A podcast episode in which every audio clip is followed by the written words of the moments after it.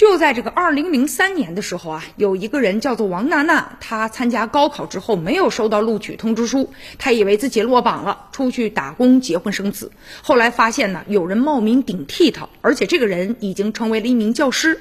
五年的时间过去了，王娜娜说呀，至今啊，从她发现这个事儿到现在，都没有一个人给她道过歉，而且这个事儿至今还没有一个结果。二零一八年的时候，王娜娜呢就将顶替者、顶替者的父亲以及呢招考办等等告到了法庭，向顶替者张莹莹呢索赔呢十三元。那至今呢，据说这个案件还未开庭。就在五月二十九号的时候，王娜娜呢经过三年的专科的学习，已经从学校毕业了。那和其他的同学比啊，这三年确实啊充满艰辛呢，因为她入学的时候已经三十四岁了，她想把当年的这个时光再找回来，那是。何其的难啊！她的生活确实也是非常的忙碌啊。她说：“我丢掉的这二十岁的人人生啊，就是如果说用钱去衡量，那不是钱的这个事儿。所以现在他要求索赔十三元。那目前呢，这个案件至今法院没有开庭审理。不过，二零二零年六月初的时候，有负责的这个审判员，曾经找过他说，正在积极的准备开庭。